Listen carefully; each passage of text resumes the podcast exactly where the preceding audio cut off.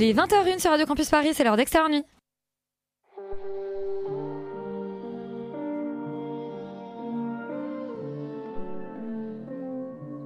Down to business. I got my wild cherry diet Pepsi, and uh, I got my blackjack gum here, and I got that feeling. Mm, yeah, that familiar feeling that something rank is going down out there. Oui, non, non, vous ne vous trompez pas, il s'agit bien d'une apostrophe. hein. Voilà, je m'adresse à vous, chers spectateurs. Don't ever feed him after midnight. She's alive! alive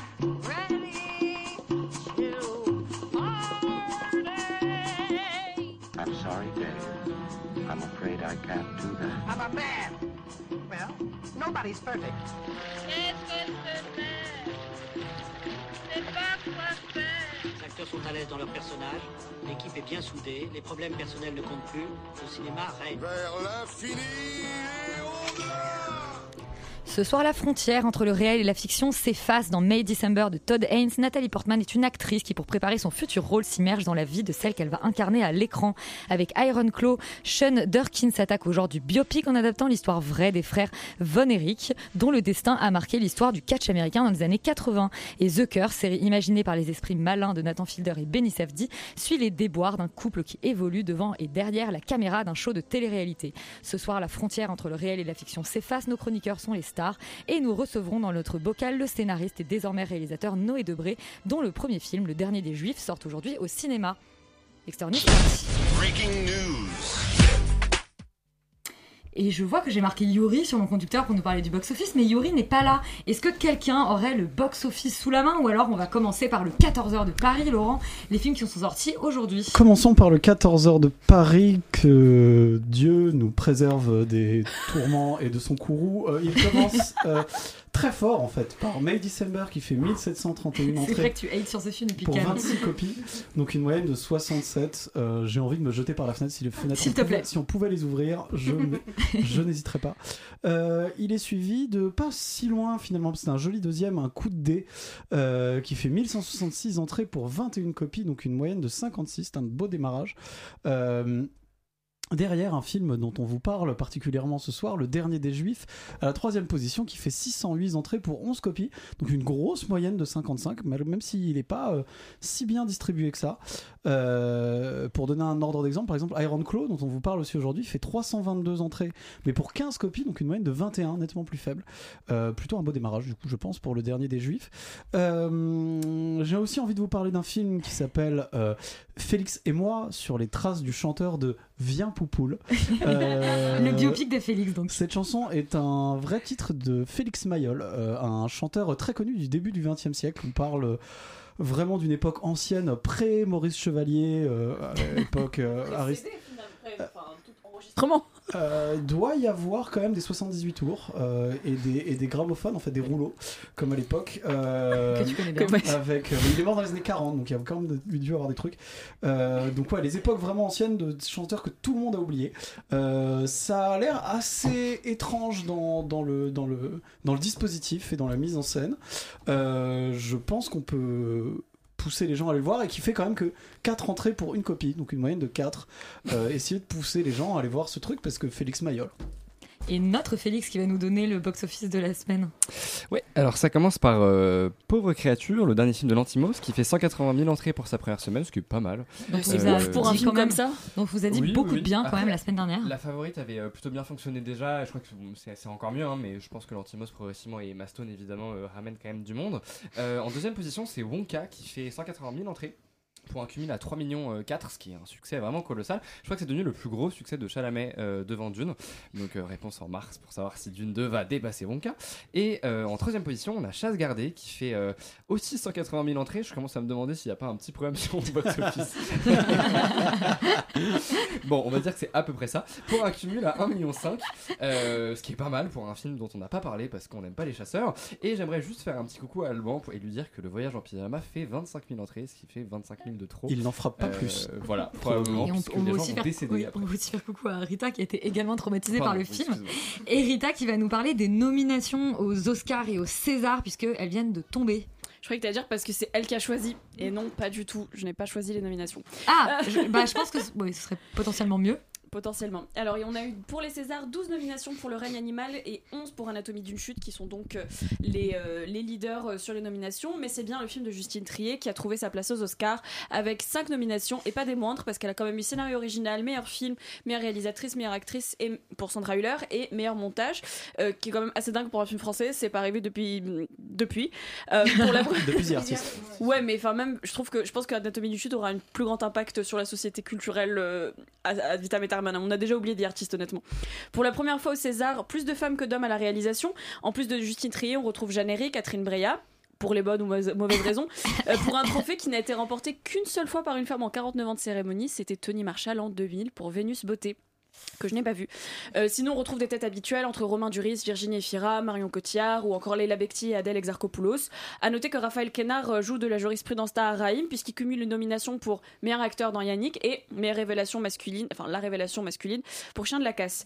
Et il risque d'ailleurs de, aussi de remporter une statuette pour son rôle dans un court métrage documentaire qui s'appelle L'acteur. C'est donc euh, Qui l'a réalisé qu'il a ré- Non, qu'il qu'il a a co-réalisé. En tout cas, euh, Raphaël Kénard, c'est son année, c'est pour lui, c'est son moment. Côté nouvelle tête, beaucoup de têtes connues finalement, avec des Kircher et une Higelin. Et puis dans les faits notables, voilà, je dis des Kircher, on sait Oui. pas combien exactement, c'est comme Probablement un, un dernier quelque part. et puis dans les faits notables, 4 des 5 nommés à la meilleure actrice dans un second rôle jouent dans le même film, Je verrai toujours vos visages de Herry. De l'autre côté de l'Atlantique, hormis le succès fou d'Anatomie d'une chute, c'est évidemment le fou rire de la semaine. La passion de Dodin Bouffant n'est finalement ni retenue, ni nommée aux 5 Césars, on va dire cardinaux, donc meilleur film, meilleur réal et les acteurs actrices.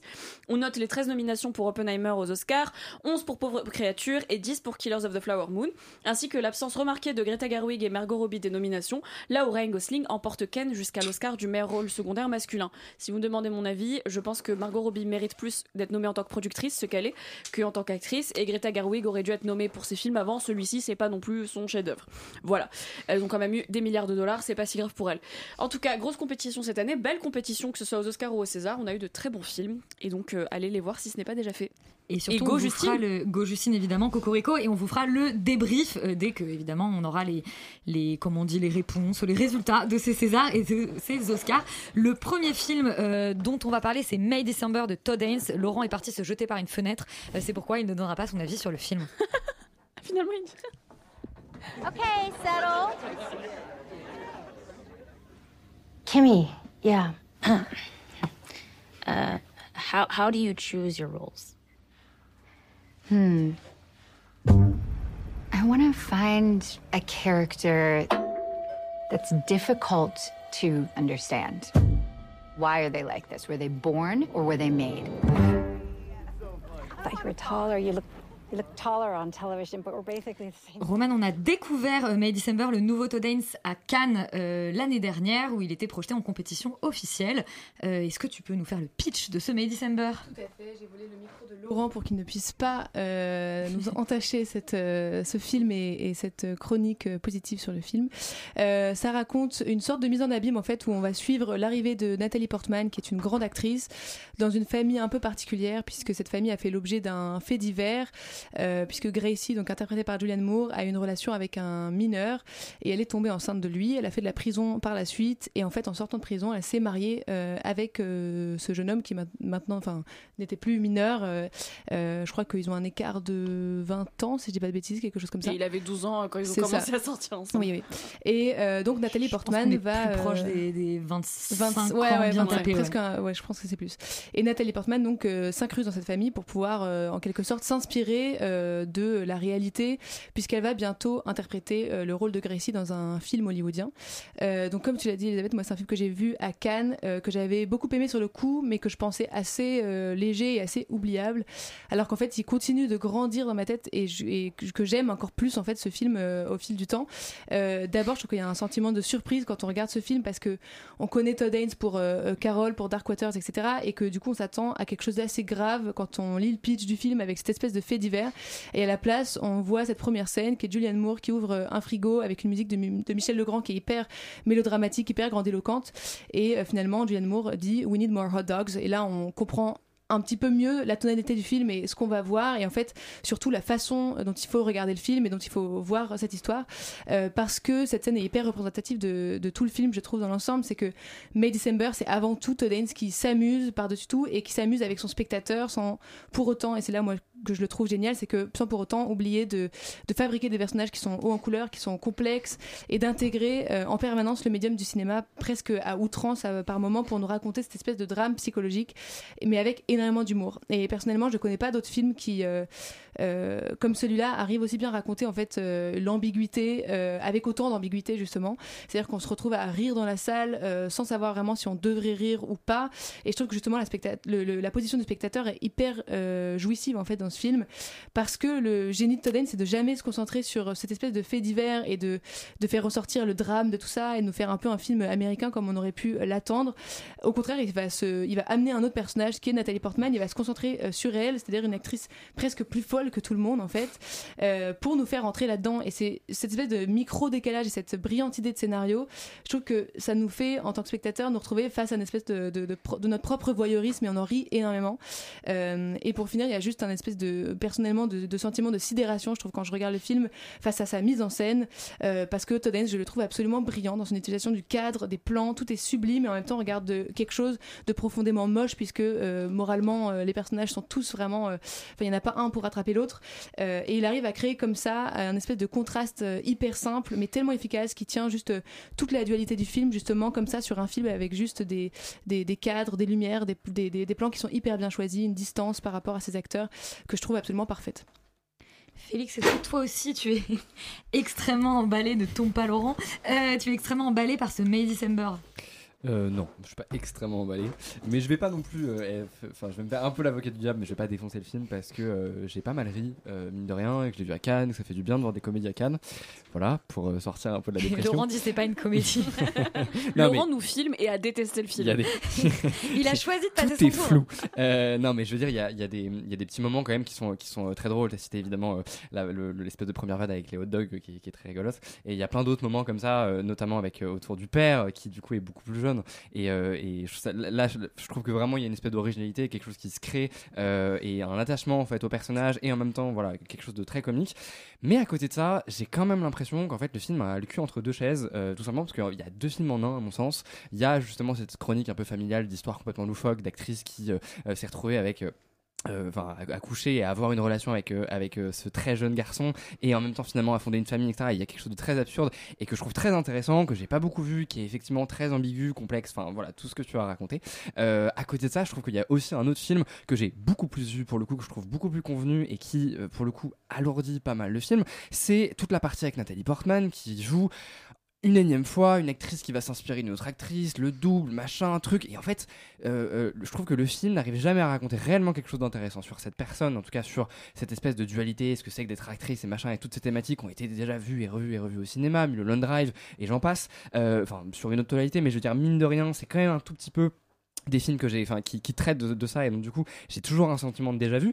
Et surtout je trouve que ça euh, ça n'a pas la folie du tout euh, que ça prétend avoir. C'est pas parce qu'elle devient folle et que elle a cette espèce d'obsession là encore que j'ai déjà vu dans d'autres films que c'est aussi fou que genre euh, un, père qui fume pour la première fois un joint avec son gamin et qui de qui en fait fait une espèce de, crise de panique etc enfin bref je trouve qu'il y a une espèce de il y a- une étrangeté du quotidien que je trouve assez formidable dans le film et qui est parasité à mon sens par justement quelque chose de volontairement étrange, volontairement bizarre, mais qui finalement est très convenu que j'ai déjà vu. Et moi, les scènes où d'un coup, euh, la- Nathalie Portman rejoue une scène euh, euh, justement De Julianne Julianne Moore et, euh, et elle a un espèce de plaisir intense machin. ça j'ai déjà vu aussi et je trouve ça moi je trouve ça lourdingue j'avoue que je, je comprends pas trop l'intérêt euh, de, de je trouve ça dommage en fait. J'ai l'impression que ça aurait pu être un vrai bon film en même temps pas complètement. Et 5 petites secondes sur la mise en scène c'est pareil. Je trouve qu'il y a des vrais moments extraordinaires un essayage de robe qui est magnifique où tout est filmé en un plan avec des reflets dans un miroir etc et d'autres moments où il va utiliser le miroir pour te signifier la dualité et j'ai envie de me jeter par la fenêtre et rejoindre Laurent. Donc voilà c'est un peu je suis vraiment en demi-teinte sur ce film. C'est pas nul je pense que je vous encourage quand même à aller le voir mais je suis je sais pas le grand film ou chef-d'œuvre qu'on essaie de me vendre Tu es, pour, euh, pour paraphraser Rita, mi-figue, mi-concombre. Ça me suit en 2024. Ah bah ça va te poursuivre jusqu'à la fin de cette reste. émission. Imen, toi aussi tu as eu l'impression de voir deux films en un et l'un qui parasite l'autre. Alors je pense que clairement il y a un peu de film en un, mais pour moi euh, ça fonctionne complètement et en fait ça, ça s'imbrique euh, vraiment parfaitement. C'est vrai que j'ai du mal en fait à avoir un propos nuancé euh, tant j'ai trouvé euh, ce film génial. C'est vrai que quand je suis sortie de Cannes, je savais que j'avais vu un des meilleurs films de Cannes et là on est en 2024 et ça sort maintenant et je sais que j'ai déjà vu un des meilleurs films de 2024. Je je suis navrée, Laurent. Euh, voilà, moi je trouve que, tout fonctionne. Todd Haynes, en fait, c'est un, un réalisateur que bah, j'aime beaucoup tout en n'ayant pas la prétention de connaître toute sa filmographie.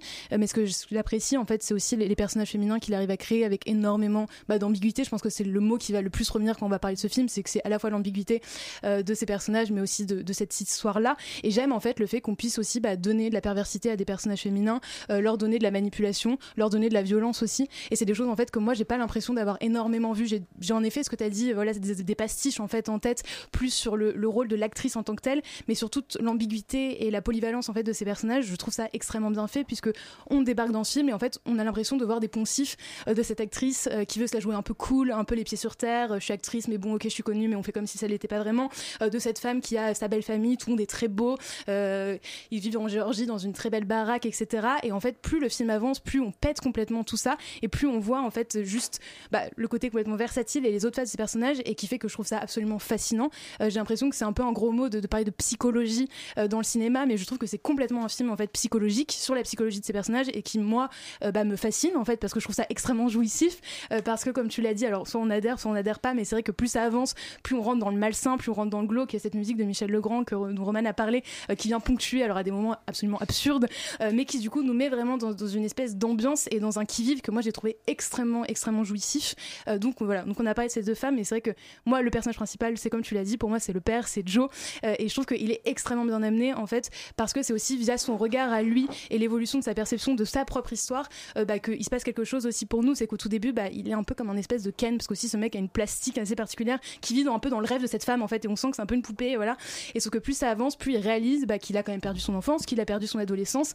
Euh, il se questionne. Il y a cette séquence dont tu as parlé qui moi, que je trouve géniale et qui m'est restée en tête de ce joint. Et en fait là, on comprend qu'il y a quelque chose où il a pas vraiment le rôle de père en fait là-dedans, et qu'à la fois il aimerait lui aussi en fait euh, se cacher de sa mère sur le toit. Et du coup là, c'est d'autant plus fucked mais je trouve que ça fonctionne complètement.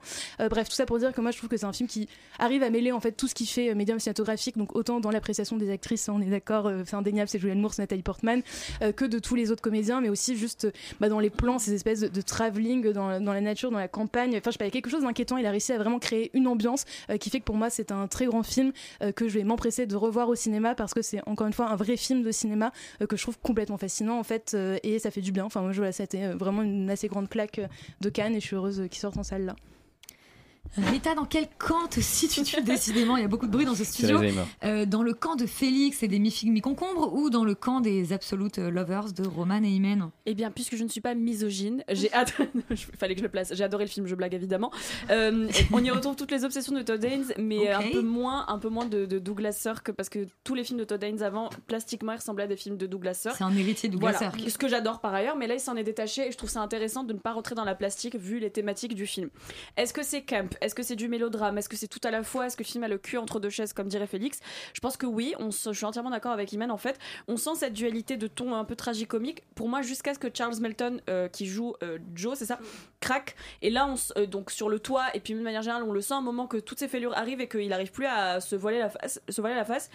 Et là, on sent un peu l'horreur et j'ai été dérangée à partir de là jusqu'au bout. Et dans le bon sens, hein, vraiment ce truc, ce film a sorti des trucs de moi. Euh, Charles Melton, d'ailleurs, une merveille. Il, a- il joue un adulte qui est resté enfant, mais qui en même temps a été un enfant qui est tout de suite devenu adulte. Et je trouve que c'est assez incroyable de réussir à montrer l'horreur du traumatisme qui perdure et surtout de montrer le moment où il n'y a pas grand chose qui se joue, mais c'est là où il réalise que tout ce en quoi il croyait c'était une invention et que tout ce en quoi il croyait c'était peut-être pas exactement ce qu'on lui a vendu, disons.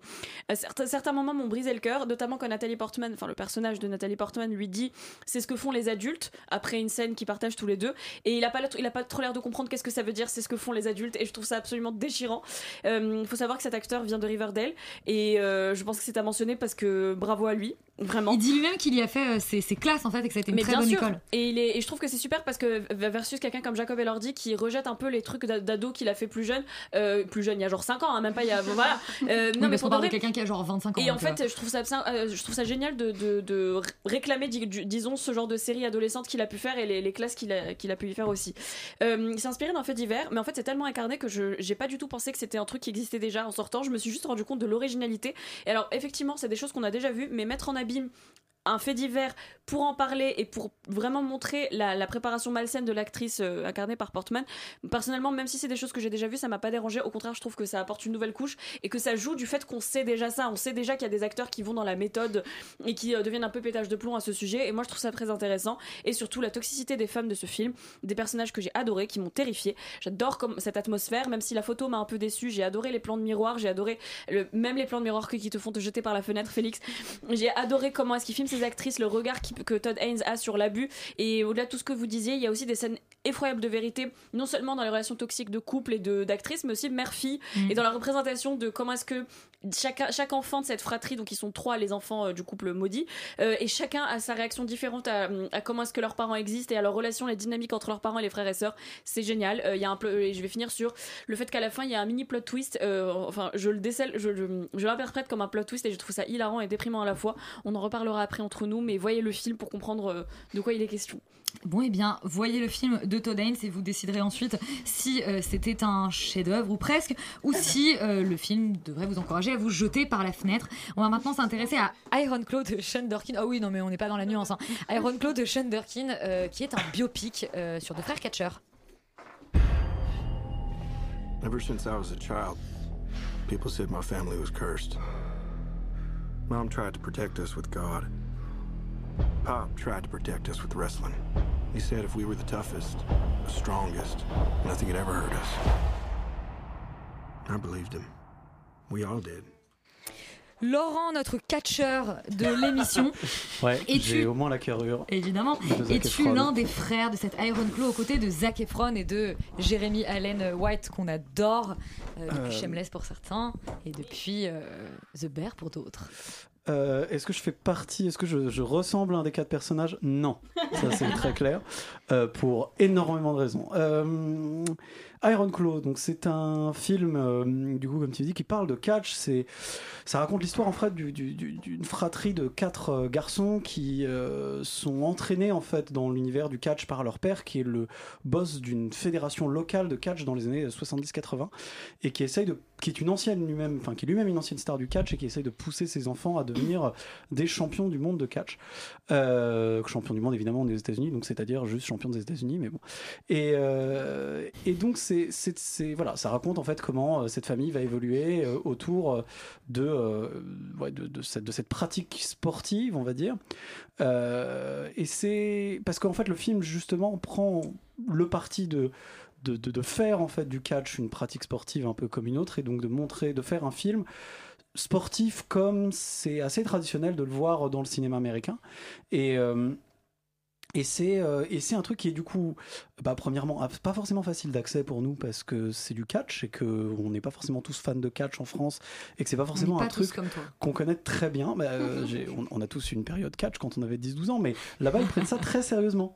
Euh, ce qui est assez, ce qui est à la fois assez cool en fait et assez étonnant. Globalement, je trouve que le film réussit un certain nombre de choses, euh, que ce soit dans son atmosphère, que ce soit dans les personnages qui, qui crée, que ce soit dans certains moments, certaines certains, côtés euh, un peu sombres et un peu glauques du, du voilà de ce milieu qui est un, milieu de sport slash spectacle où il y a énormément de où en fait les choses sont préarrangées mais il y a quand même énormément de compétition. Il y a- pas mal de choses en fait qui qu'il arrive à faire. Je trouve que euh, les trajectoires qu'il raconte qui sont bon absolument tragiques hein, globalement dans le film euh, sont sont pas inintéressantes parce qu'il arrive à les même si elles sont très classiques et que dans le fond ce que le film dénonce et ce qu'il essaye de, démontrer est euh, bon un peu euh, un peu attendu mais je trouve que la manière dont il le fait est, euh, on va dire euh, simple et relativement efficace c'est vraiment un peu un archétype de, de film américain indé, un peu du genre, où, où on va avoir des, des- passages un peu obligés, avec des moments un petit peu edgy, avec des trucs un petit peu border, etc. Bon. C'est, du coup en fait c'est, bon malheureusement un film qui a pas beaucoup d'aspérité un peu comme le visage de Zac Efron. Euh, on va Tu en rigoles on va en parler Il y a parce que ça. Oui non, mais enfin il est, il est je sais pas on dirait Il est gon- il est ultra Enfin, gonflé, ça ne va pas en fait. Mais euh, qui est un des gros problèmes du film en réalité je trouve c'est qu'est-ce qui lui est arrivé quoi. Le pauvre on dirait une je sais pas on dirait une sorte de de ballon de baudruche avec des des je sais pas des prothèses de plastique Il dément avoir enfin, fait de la chirurgie c'est une catastrophe vraiment genre et, Oui. et au point qu'il ne ressemble vraiment plus à rien et, et même à, la- à des moments où il y a une scène notamment à la fin où il pleure qui est euh, qui est risible en fait. C'est-à-dire que on voit que globalement il y a de l'eau qui coule euh, d'un bout de plastoc mais enfin ça ne va pas quoi. Ça ne fonctionne pas. Euh, et et il y a énormément de, il y a énormément de gros problèmes en fait autour de autour de Zac Efron qui ressemble plus à un être humain. Euh, ce qui est honnêtement très compliqué le Mais ça pauvre. avait plutôt réussi à Mickey Rourke dans un autre film de non, mais de catch. c'est-à-dire que voilà, il, il est vraiment en voie de Mickey Rourkeisation, c'est-à-dire que c'est exactement ça.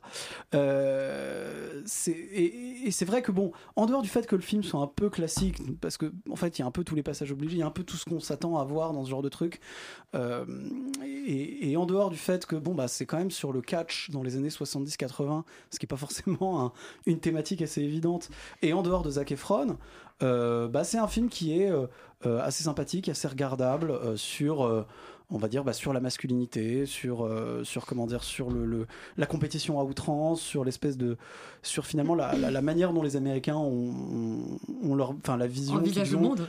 le monde, c'est-à-dire vraiment de, de- de juste se battre et de d'être, comme un, comme un, enfin de, tu vois, d'être dans le grind quoi, comme ils disent. Euh, ce qui fait que bon, c'est un film qui est honnête, qui est pas très intéressant et qui, en dehors de quelques moments de gêne, euh, fonctionne relativement bien si on est client de ce genre de cinéma américain. Manon, est-ce que tu as été toi aussi, euh, on va dire, dans un espèce d'entre-deux sur ce Iron Claw? Ouais, je partage pas mal de, l'avis de Laurent, euh, sachant que de base, vraiment, je crois que je le dis à chaque fois, mais moi, le biopic, c'est vraiment le genre, Le qui genre me, que le j'aime le moins, qui me touche le moins. On peut me montrer les pires tragédies à l'écran, vraiment, euh, ça, il y a rien qui se passe chez moi. Et là, j'avoue que ça m'a fait, euh, un peu ce, même effet-là. Euh, je crois que, mais de manière générale, peut-être que le casting, le sujet, tout était un peu trop euh, tape à l'œil pour moi, pour vraiment. Euh, je rentre, je rentre dans le film. Euh, au début du film, il y a quand même une scène hyper drôle où le père, il classe ses garçons par ordre de préférence et en gros, il signifie, mais ça peut toujours euh, changer. Et je trouve que ça, a amené un ton euh, vraiment d'humour noir et un peu creepy que le film, en fait, il embrasse pas du tout, je trouve, par la suite. Et c'est un film qui est en fait très, euh, très terre à terre. C'est vraiment une sorte de tragédie grecque où ils sont tous euh, décimés euh, les uns après les autres. Mais en fait, ils en font un, enfin, le, réalisateur euh, Sean Durkin en fait un récit quand même de, de rise and fall, comme disait euh, Laurent, très, très classique qu'on a déjà beaucoup vu, je trouve, dans le, le, cinéma américain, et un récit assez plat, euh, alors qu'il avait quand même un sujet assez fort. Euh, je trouve qu'il n'y a pas vraiment de surprise, il n'y a pas trop de tension euh, dramatique, on sait globalement plus ou moins ce, qui, ce qui va arriver ensuite, et je pense qu'en fait, le problème, c'est que ça vient. en fait, le, réalisateur adopte la, la- perspective de Kevin, donc le personnage de Zac Efron, qui est le frère, enfin le bon mari, le bon fils, qui est un peu naïf sur euh, les abus de son père et tout. Et du coup, en fait, ça donne un point de vue sur cette histoire familiale qui est assez euh, inintéressant. Euh, ça fait que toute cette dynamique familiale hyper malsaine. Il, euh, il l'aborde, il l'aborde juste euh, comme ça, il l'effleure. Euh, et il y avait le personnage de la mère qui est, là, qui assiste à tout ça et qui fait rien, qui aurait été super cool à aborder, mais qui, qui, le fait pas. Et puis effectivement, au final, euh, je trouve que ça joue quand même pas très bien. Zac Efron, qui est effectivement complètement défiguré, ça pourrait, enfin, on peut quand même bien jouer avec du plastique plein la tête, mais là, je trouve que c'est pas le cas. Et même, moi, je trouve que même Jeremy Allen White. Pourtant, il y a beaucoup de correspondance entre son personnage de The et celui-là, mais je trouve ça, euh, je, je, l'ai pas trouvé, euh, je l'ai pas trouvé très très bon non plus. Juste les scènes de catch, elles sont vraiment super. C'est des longues scènes, c'est pas trop cut euh, comme certains peuvent faire quand ils- on voit que les acteurs maîtrisent pas le combat, genre Martin Bourboulon. Là, c'est des longues scènes, elles sont bien, et je trouve que ça rend bien compte du catch en tant que mise en scène de soi. Voilà. Félix, ce Iron Claw, est-ce que, est-ce que toi aussi, tu, voilà, tu te ranges du, du côté de tes camarades? Ouais, mais je, je vous trouve quand même très dur avec Pas de castagne, pas de castagne. Moi, ce j'avoue que j'ai été fasciné de A à Z quoi, par ce espèce de visage complètement dingue. Euh, et, et je, et je trouve qu'en fait, je pense que c'est Parce vraiment que la meilleure les- chose. T'aimes bien les films d'horreur en fait. Ouais, grave, mais c'est la meilleure chose qui aurait pu lui arriver. Enfin, je veux dire, maintenant, il a vraiment une gueule de cinéma, quoi. Enfin, on peut pas le nier. Euh, Oui, et- mais une gueule qui ne lui permet plus de jouer, donc c'est compliqué. c'est vrai. Après, moi, j'ai j'ai plus l'impression, et, et même effectivement, tu, disais, tu parlais de Jeremy Allen White, je trouve qu'ils ont pas grand chose à jouer en fait. Oui, en et c'est plus ça, ça. le Mm. problème, c'est que Mm. c'est c'est que c'est un peu sous-écrit ou alors c'est extrêmement facile dans l'écriture. Je trouve ça bizarre parce que moi, j'ai beaucoup aimé le début, j'étais un peu dedans, etc. Et je me disais, ah, c'est rigolo, ça fait un peu référence à du Clint Eastwood, mais il y a, il y a quelques années, quoi, où, où on arrivait justement à raconter des histoires avec des vrais personnages où c'est touchant où c'est complexe, ambigu, etc. Et très rapidement, euh, effectivement, ça tombe dans le classicisme le plus absolu. Et ça, c'est vraiment dommage.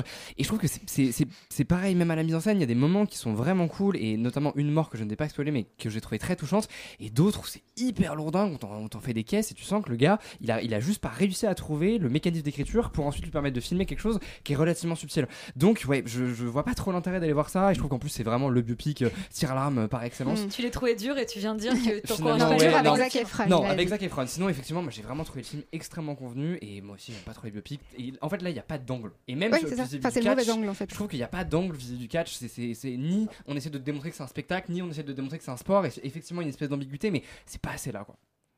Bon, eh bien, euh, Iron Claw, petite déception. On va rapidement vous parler de The Curse. La série créée par le grand Nathan Fielder et le grand Benny Safdie. On écoute la bande-annonce. This doesn't make sense.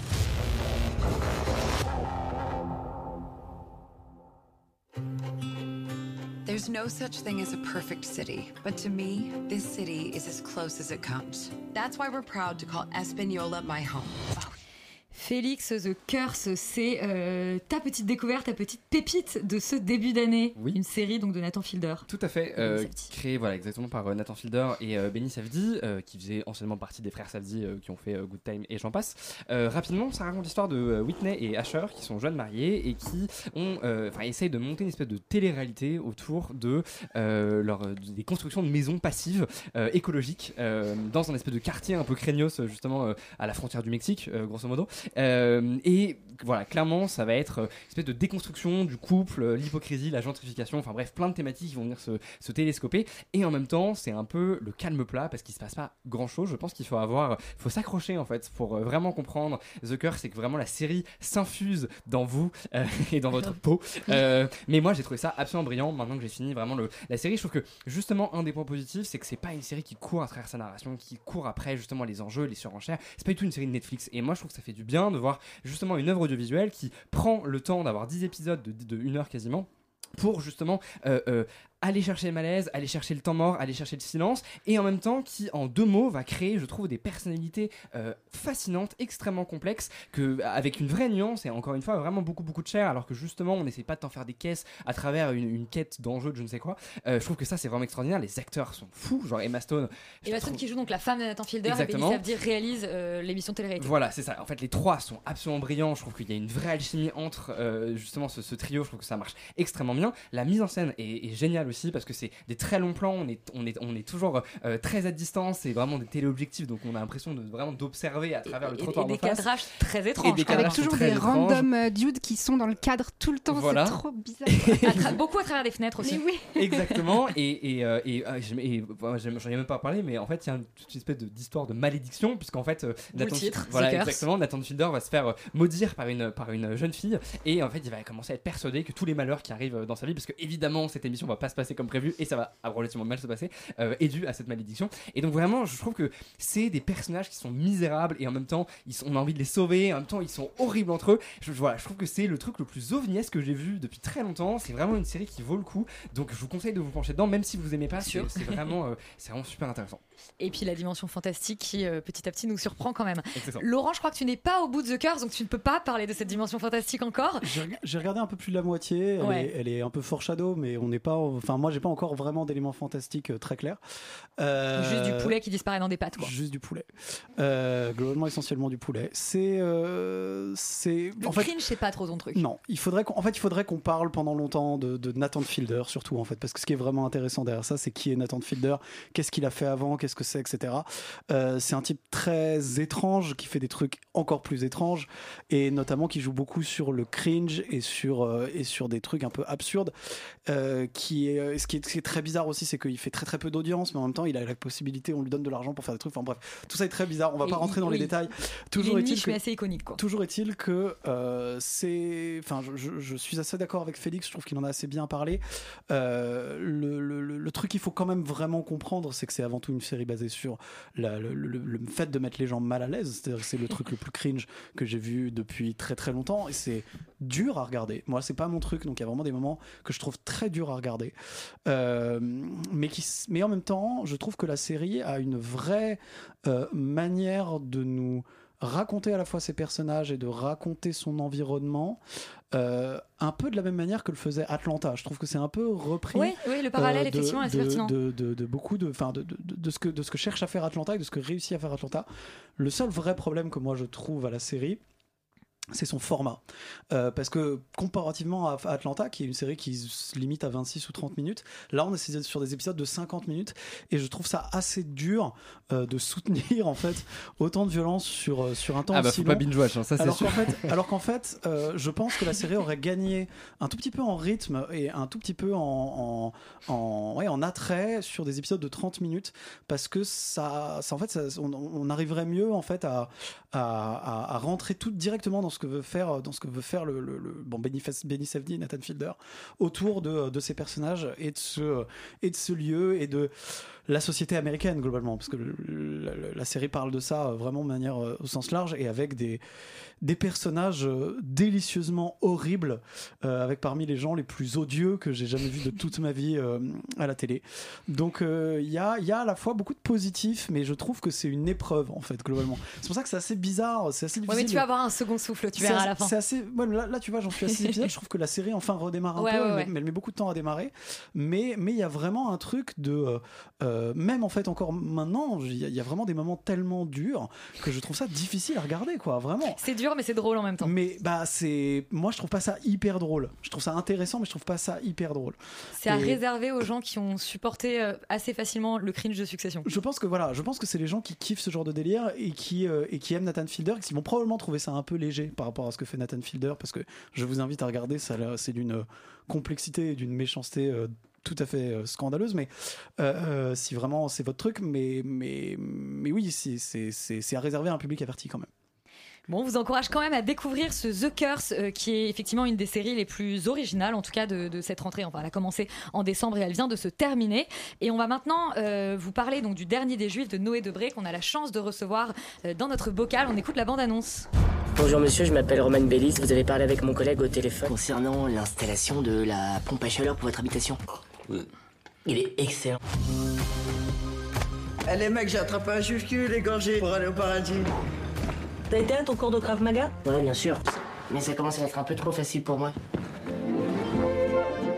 Qu'est-ce qu'il y a comme noir, dis donc? Ils sont passés où les Arabes? Vous avez plus de poulet? Non, on n'a plus de poulet, monsieur. On ferme. C'est fini. La communauté, ils sont partis d'ici. Donc on va maintenant vous parler donc du dernier des Juifs de Noé Debré, dont c'est le premier film en tant que réalisateur. Bonsoir euh, Noé. Bonsoir. Euh, bon, tout le monde a vu le film, donc on va tous poser des questions. Je pose peut-être la première, et puis ensuite je, je vous laisse parler. Moi, j'ai. Alors non, d'abord on va faire la petite tradition euh, d'Extérieur quand même. On va te demander de pitcher. Ah, c'est horrible. Ah, pas. Alors si tu veux pas le faire, on le fait, mais en général on laisse cette possibilité-là à notre, à notre invité. C'est euh, ouais, je déteste euh, pitcher en général, euh, mais euh, le, le film raconte euh, l'histoire d'un garçon qui s'appelle Belisha, qui a une vingtaine d'années, qui vit avec sa mère en- dans une dans un quartier populaire de, de banlieue parisienne. Et, euh, et en fait, euh, ce sont les derniers juifs de leur cité, ce qui inquiète beaucoup sa mère Gisèle. Euh, qui, voudrait partir et euh, Belisha qui est un type qui se laisse un, peu- porter par la vie euh, commence à lui faire croire qu'en fait ils- ils préparent leur départ alors que c'est pas vrai du tout. Effectivement, Euh, bah, c'est un très bon pitch. Euh, On va donc, produire le film. donc le, le dernier des Juifs qui, qui repose quand même déjà sur, d'où ma première question, sur, une, sur un postulat que j'avais rarement vu, c'est-à-dire que j'ai été habituée, donc il y a une voix off quand même qui donc euh, nous, Mm. nous- voilà, nous, nous projette dans le récit. Euh, je connaissais les voix off qui euh, mentaient par rapport à ce qu'on regardait, on est du point de vue d'un, d'un- d'un narrateur qui effectivement nous Mm. mentait. Là, c'est le personnage qu'on voit mentir Mm. et la voix off qui est quelque part omnisciente et rétablit la vérité. Euh, c'est un postulat que j'avais, je crois, jamais vu. Euh, d'où est venue Ouais. cette, euh, cette idée? Ah c'est marrant. Euh, J'ai vu l'inverse, en fait, mais pas cette- mais a- cette version-là. Si il y a ça dans euh, Arrested Development, vous voyez euh, cette série. Oui, effectivement. Et là, elle a- dans la, sé- la série, Ah oui, arrête vrai. pas de dire là il ment, euh, ça c'est pas vrai, tout ça. Je trouve que c'est hyper drôle, mais c'est la voix off. La voix off est omniprésente dans Arrested Development, c'est euh, Ron Howard. Euh, euh, non, euh, après moi, ce qui me plaisait avec la voix off, c'était pas tellement euh, la question de euh, la vérité ou pas, parce qu'en en- quelque part, euh, à, à Belisha, il ment beaucoup, mais de toute façon, on, on sait qu'il ment. Et, euh, et on le voit mentir parce qu'on a Il vu, il raconte, ouais, et puis il raconte pas, des, enfin il raconte le contraire des choses qu'on a vues, donc euh, j'avais pas tellement besoin de la off pour faire fonctionner ça. Mais ce qui me plaisait avec la voix off, c'était l'emphase littéraire. En fait, c'était de donner euh, comme ça une espèce d'ampleur un peu prophétique au récit, qui est complètement en contradiction avec, je pense, ce que je- ce qu'on a essayé de faire en termes de forme pour le film, qui est une forme très humble. Roman Euh, oui, bah, pour revenir juste à ce personnage principal, je me suis demandé, moi, pourquoi est-ce que c'était important pour vous de se placer de son point de vue euh, à lui et dans, en quelque sorte d'une forme de, de jeunesse et d'innocence, même si bien sûr il n'est pas si innocent que ça puisqu'il ment, mais en tout cas d'innocence en termes de, de peut-être de, ouais, encore une fois, de jeunesse et de, Ouais. de ce qui, de- par rapport à sa mère pour raconter cette histoire. Pourquoi c'était important? En fait, euh, la, la question s'est pas tout à fait posée comme ça parce que euh, le point de départ du film, donc je me dis, euh, je vais faire un film sur, sur, sur, sur ce sujet, sur l'antisémitisme dans les quartiers populaires et tout ça, et assez immédiatement, j'ai espèce de mouvement de recul, de, c'est vraiment le sujet hyper périlleux. Et, et je me dis, ah, mais si c'est Michael Zindel, avec lequel j'avais tourné euh, dans mes courts-métrages, qui interprète le personnage, enfin, si c'est plutôt un personnage interprété par Michael, alors ça m'amène à un endroit de poésie, de comédie et de ça, un truc chaplinien qui va me permettre d'émanciper de mon sujet, de m'émanciper de mon sujet. Et, et donc j'ai écrit pour euh, Belisha, quelque part. j'ai pas, euh, et j'ai pas caractérisé Belisha pour le film. Ouais. Bah, bah, justement, j'allais vous poser des questions sur le casting, te poser des questions sur le casting. Ouais. Euh, tu as dit Chaplinien, moi j'ai pensé à Buster Keaton aussi euh, dans Bien ce sûr. personnage et je- j'ai cru comprendre qu'il avait joué dans tes courts métrages Mm. et euh, je moi, je veux savoir comment c'est fait parce que entre lui et euh, l'actrice qui est face à lui, et en fait, le couple qui forme, c'est Buster Keaton avec Barbie, Agnès Jaoui en mère juive. Je pense que tout le monde l'a rêvé à un moment dans sa vie. Qu'est- Qu'est-ce qui, enfin, il y a vraiment quelque chose qui se passe autour de ce casting, et je voulais savoir comment s'était passé le process de créer cette troupe, quoi. Bien une sûr. petite troupe, mais heureuse. Euh, bien sûr. En fait, euh, donc le rôle est écrit pour euh, pour Michael. Ensuite, se poser la question de, de, de, de qui allait interpréter Gisèle, donc la mère.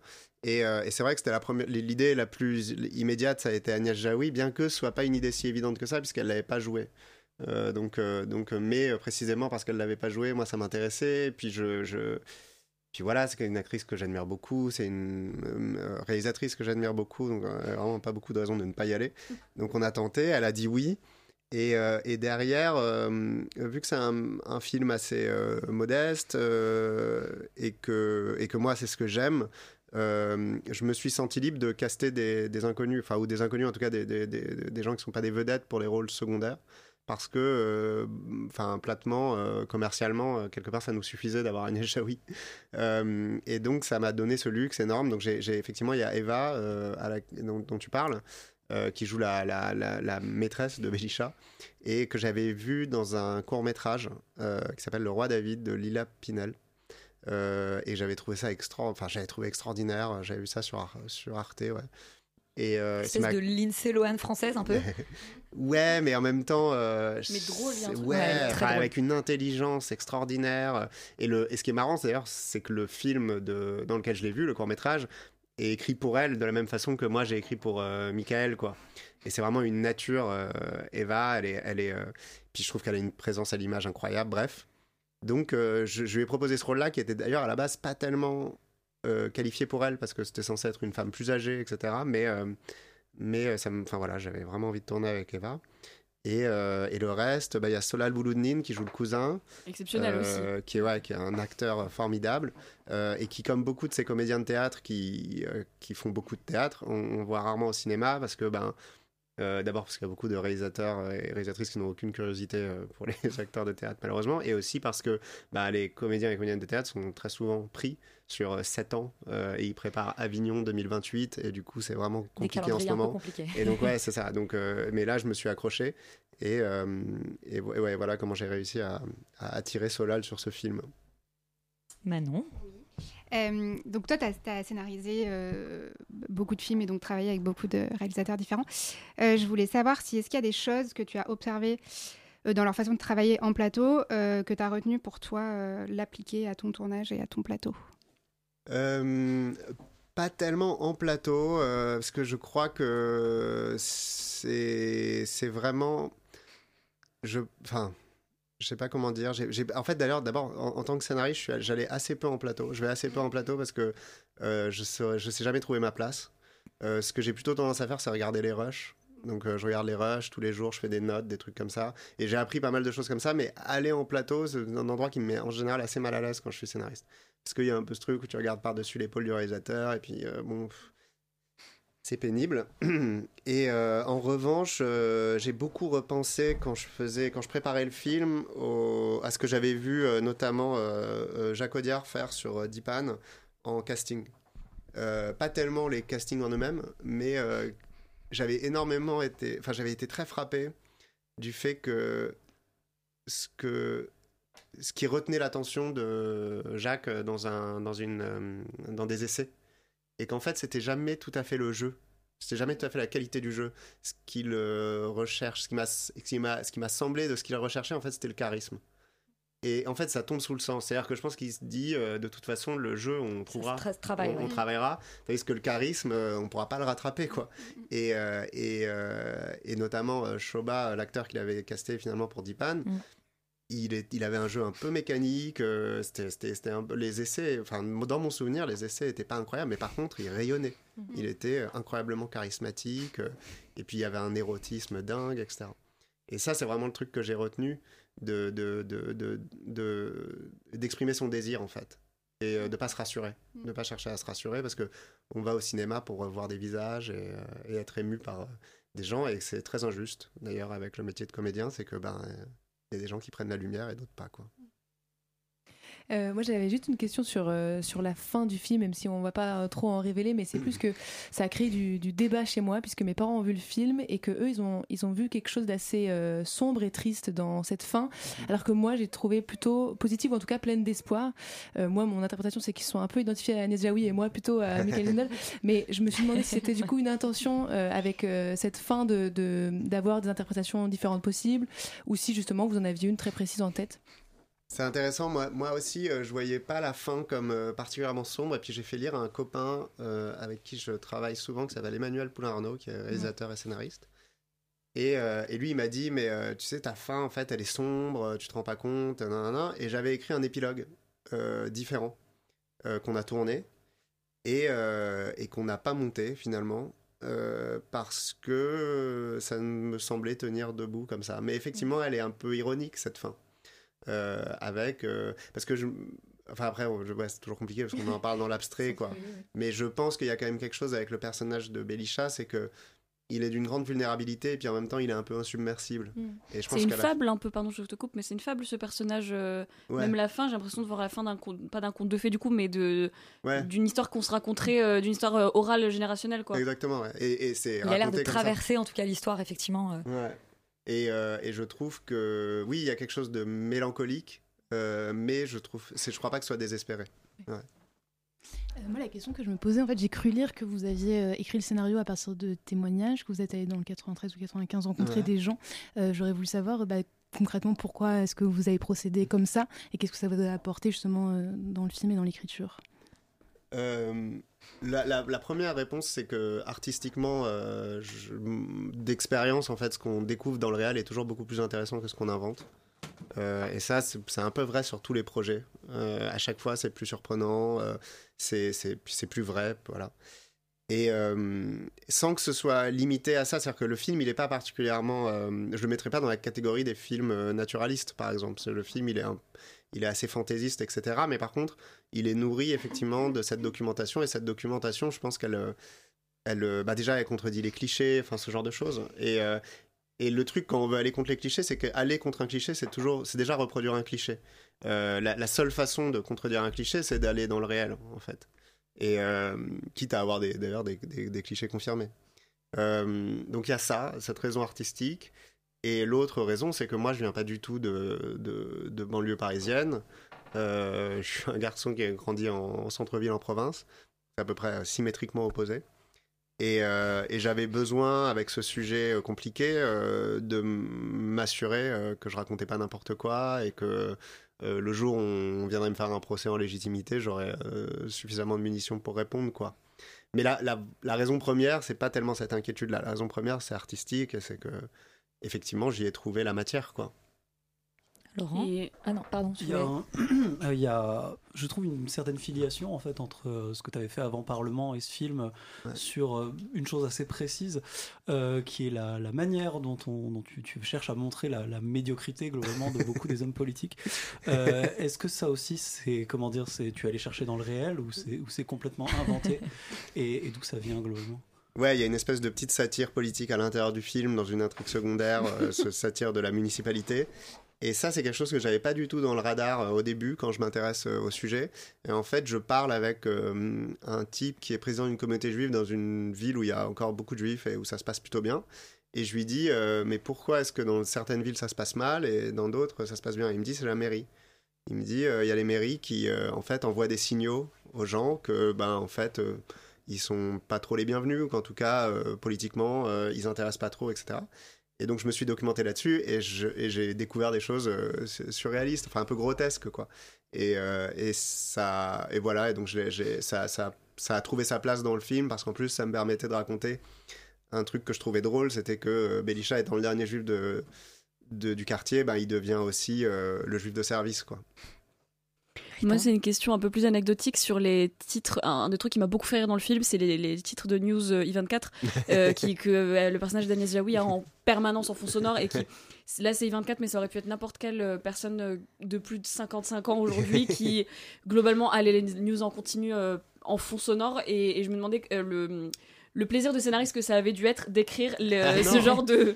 Ah, c'est pas comme ça que ça s'est passé. Ah. C'est que moi, j'avais écrit qu'à regarder 24 News toute la journée parce que je trouvais que c'était un détail vrai et euh, marrant. Et puis je trouvais que ça racontait quelque chose aussi euh, de- de- d'une forme de euh, repli aussi, etc. Mais je, je, vais pas dire du mal d'I24 parce que j'y étais hier et ils ont beaucoup aimé le film. Et que j'en pense pas du mal par ailleurs, mais, mais, mais par contre, l'assistant monteur a trouvé ça très marrant d'aller chercher effectivement les, les extraits avec des choses complètement improbables, où ça parle des chats des, des chats des rues en Israël et tout ça. Et puis euh, c'était dans le ton du film, quoi. Ah, mais donc, ce sont de, vraies une. euh, Ah, tout est vrai, ouais, bien sûr, on n'a Ah, pas du tout les moyens Ah oui, de faire parce qu'il y en ça. a, parce qu'il y en a certaines euh, qui sont. qui Ouais, sont mais bon, ouais, après, c'est sûr, c'est vous. Si, enfin, je pense que Tous vous les cas, donc tu fais des trouver- news en continu euh, à partir Ouais, de là. c'est ça. À un moment, ils doivent remplir l'antenne, et puis voilà. Et puis il y a des journées où il se passe moins de trucs que d'autres, donc on commence à parler de tout et n'importe quoi. Et, et c'était un peu. Et d'ailleurs, c'est pas un regret, mais c'est un questionnement que j'ai aujourd'hui. Je me suis dit, mais qu'est-ce que ça aurait donné dans les scènes si au contraire, euh, comme ça doit être le cas aujourd'hui, à chaque fois qu'on allumait la télé, c'était la guerre Euh, Qu'est-ce que ça aurait raconté Euh, Comment est-ce que ça aurait contrasté Et la question s'est pas posée parce que parce qu'on n'y pensait pas. Mais, mais aujourd'hui, je me, ouais, je me- je m'interroge. Peut-être que si je tournais le film aujourd'hui, j'aurais fait ça et je sais pas ce que ça aurait donné. Peut-être moins drôle. Bah oui ou pas, parce qu'en même temps, il y a ce truc de eux, ils Ouais, ont le leur, vie ouais. triviale et leurs préoccupations, et puis à chaque fois qu'ils allument la télé, il y a des choses très graves, mais en même temps qui semblent très lointaines, ça aurait, ça aurait pu être drôle d'une façon assez malaisante. Ça vient de son WhatsApp aussi. euh, elle reçoit euh, un peu la même chose. Enfin, Euh, WhatsApp, c'est avant euh, le reste du voilà, monde. ça c'est merveilleux. Ça, c'est vraiment une phrase de maman internationale, je pense. mais- oui, Euh, de maman tout court, je crois. Et ce que, ce que vous êtes en train de raconter là sur la mer et la télé et tout, ça me fait penser que, en fait, le film il ressemble vachement. Enfin, il y a, on, on dirait qu'il y a une petite influence euh, Goodbye Lénine aussi. Ouais. C'était un- une, une ref à l'écriture ou pas du tout? En fait, pas au départ. Je l'avais pas compris euh, que je faisais le Goodbye Lenin quand j'ai commencé à écrire ce film. Et c'est un copain euh, qui m'a qui m'a dit, mais en fait, tu vois, si tu voulais faire le film le plus euh, classique et populaire, tu, tu pourrais aller complètement dans Goodbye Lenin. Et, euh, et je suis pas allé entièrement dedans, mais ça, effectivement, ça habite le film. On m'a aussi parlé de La vie est belle de Benigni, il y a aussi ça. En fait, c'est comment, c'est c'est l'histoire de gens qui euh, qui inventent une réalité euh, plus belle pour euh, pour se préserver, quoi. Ouais. La différence, c'est dans le fait que hum, le personnage de Belisha, en fait, il- sa mère, elle sait très bien qu'il ment la plupart du Oui, temps. c'est le, Ouais. le- c'est un truc qu'il s'imagine pour lui-même en pensant euh, ménager sa mère alors qu'elle est pas si dupe que ça, quoi. Ouais, absolument. Et puis d'ailleurs, c'est plutôt elle qui lui cache des choses, euh, in fine, sur euh, l'état réel de, de leur relation et de sa vie. euh. Ouais, de toute façon, les deux, se- se- les deux ont l'impression, moi, c'est ça qui, qui m'a ému, enfin, que je trouvais émouvant dans cette relation, c'était que les deux pensent préserver l'autre. Ouais. Est-ce que tu peux nous parler de, de la transition que tu as fait du coup de- du court métrage au long métrage Moi, je me suis demandé euh, ce que tu appréhendais le plus justement en arrivant sur, euh, sur ton plateau et aussi euh, en tant que scénariste, du coup, si ça aide d'avoir justement, tu, dis- tu parlais un peu des trucs que tu as récupérés en, en écrivant pour, pour d'autres personnes, mais de, Ouais. de, de ce que ça fait, même en tant que scénariste, de voir aussi son scénario changer, j'imagine, du coup, sur le tournage. Ah oui, sur le tournage des autres, tu veux dire sur le tournage des autres, mais même sur le tien, ou Ah qu'est-ce oui. qui, qu'est-ce, quelle est la différence en fait aussi euh, Ouais, ouais, ouais. euh, sur le fait de passer au long métrage, alors moi, euh, quelque part, assez consciemment, j'ai choisi ce film pour, euh, comme premier long métrage quand j'en ai eu l'idée. En fait, j'avais écrit un autre film qui était plus gros, qu'on avait commencé à caster et tout ça. Et j'ai eu l'idée de ce film et je me suis dit, euh, et, et je l'ai écrit assez vite et je me suis dit, non, mais ça, c'est un vrai premier film. Parce que la marche était pas trop haute par rapport au court métrage que j'avais fait. Euh, tu vois, le film est pas trop cher et du coup, je pouvais reprendre mes l'équipe. Tu vois, donc euh, c'est aussi le premier film du chef opérateur, le premier long métrage du chef opérateur, ce qui est en général, les, producteurs aiment pas trop ça, avoir euh, un premier film pour le chef op et pour le, le réal.